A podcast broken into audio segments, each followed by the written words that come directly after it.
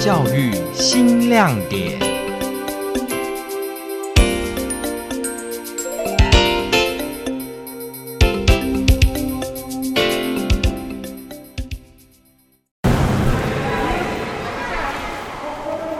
去国中去比赛，不是代表妈错国小，你怎么还让他们回来练？我说那要怎么样？这些孩子是我们的孩子啊，他永远会记得妈错是他的家，是谁教他闷气的，是谁教他下水，我们会引以为荣。彰化县西湖镇的妈错国小是南彰化唯一有游泳池的小学，也是彰化县内唯一有轻艇队的小学。妈错国小轻艇队只成军三年，今年在全国竞速轻艇锦标赛少年女子组两百公尺竞赛中，就包办了金银铜牌，成绩斐然。听众朋友您好，欢迎收听今天的教育新亮点，我是教育电台彰化分台的林云婷。今天的教育新亮点要带大家到彰化县西湖镇的妈错国小，了解妈错国小师生家长在推动水上教育上的用心。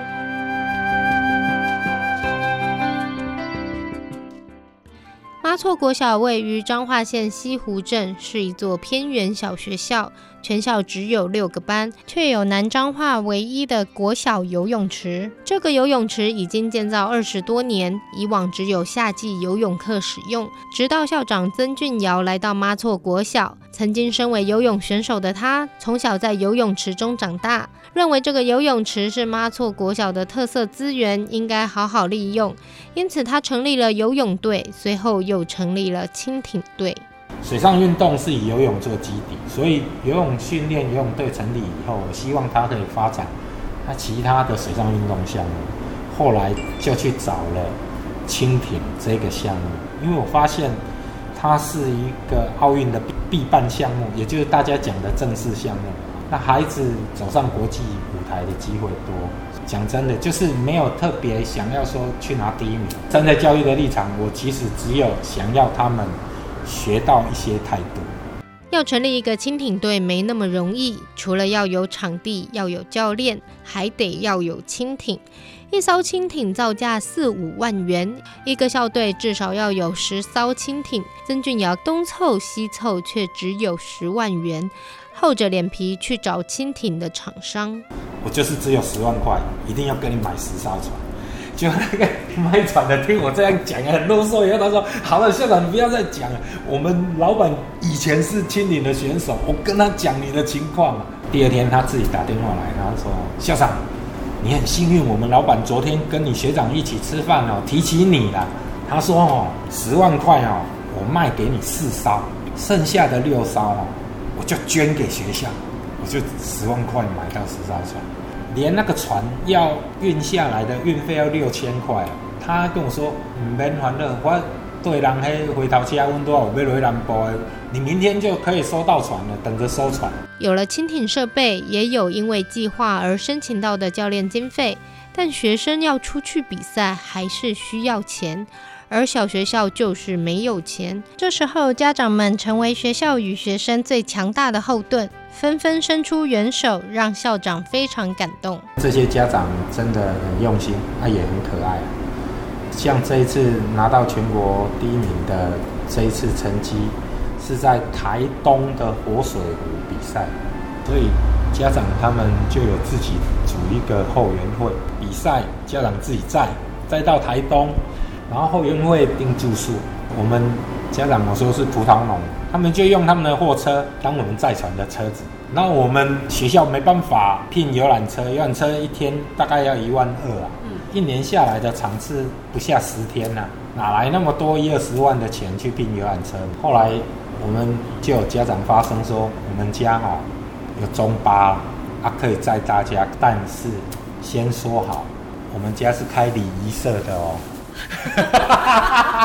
不过这个不是在大体，是在家时的。哎，大家就做那个中巴，那家长很热心，他跟我说：“校长，只要是要去比赛，要用到这一部中巴，那一天我再忙，我都把它调开，这一部就不出勤了。”妈错国小要进行的不只是蜻蜓选手的培养，更是训练运动员的自律和态度。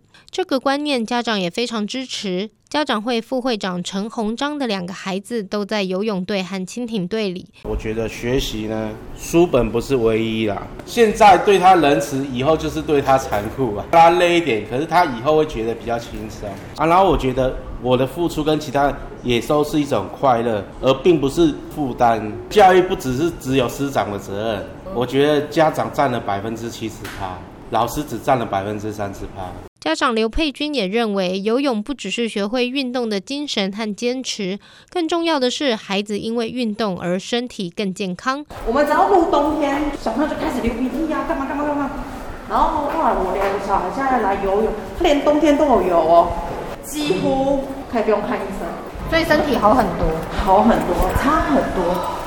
这次拿到两百公尺第二名的六年级学生陈品瑜，从三年级开始练习轻艇，今年输给拿冠军的姐姐，但是她一点都不气馁，准备明年将冠军抱回家。肩膀还有腰就会很酸，然后现在疫情期间要戴着口罩就会很喘。那你觉得好玩的地方在哪里？你在滑的时候就会有风吹上来，会觉得很凉，然后就是会有一个快感。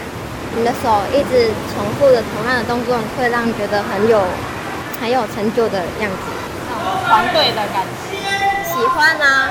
如果是一个人练的话，会觉得没有动力。大家一起练就会可以互相鼓励。小小低年级学生还不能下水时，就在岸边练习划桨；没轮到下水的学生，就在体育馆进行体能训练。教练季尚阳对学生很严格，在他的教导和要求之下，选手一遍一遍的练习。我们台湾是一个海岛，对，其实我们四四周都是很多的水域，所以你你要先不怕水，知道哪一些是地方是安全的，哪些是危险。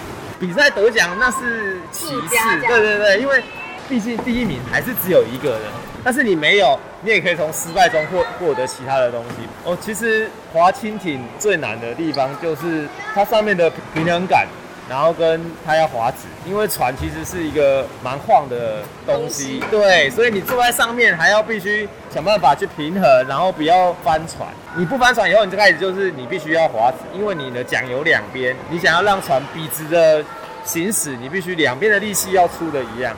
他们从刚入学到上船到滑直，至少也要过快要一年的时间，才能好标准的滑的是直线。而这样的训练不会在选手毕业之后就停止。妈错国小让毕业的校友继续回校练习，只要愿意，这份保护就不停止。我们今年第一批上国中的这些孩子，他们没有念体育班，就在普通班。下课以后，他们再回来跟着教练。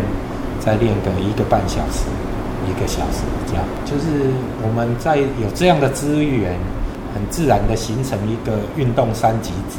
也就是说，他国小在西湖镇，国中我们镇上有两所国中，高中镇上也有两所，他们不必国小毕业就离家背井。像蜻蜓有划船，有得名，这些孩子的家长他们也会想到，哎，我们是不是训练台中可以继续练？其实不用，有心要练到他找到自己的目标以后，他自己会坚持。如果以后出了社会，把这样的精神移转到他要做的事情，我相信这就是他比别人更能够持久的冲劲。二年级的小小孩子很天真，学生陈正和自有一套舒压的方法。最好玩的就是我很热的时候可以泡下去啊。学生吴木恩小小年纪也有大志向。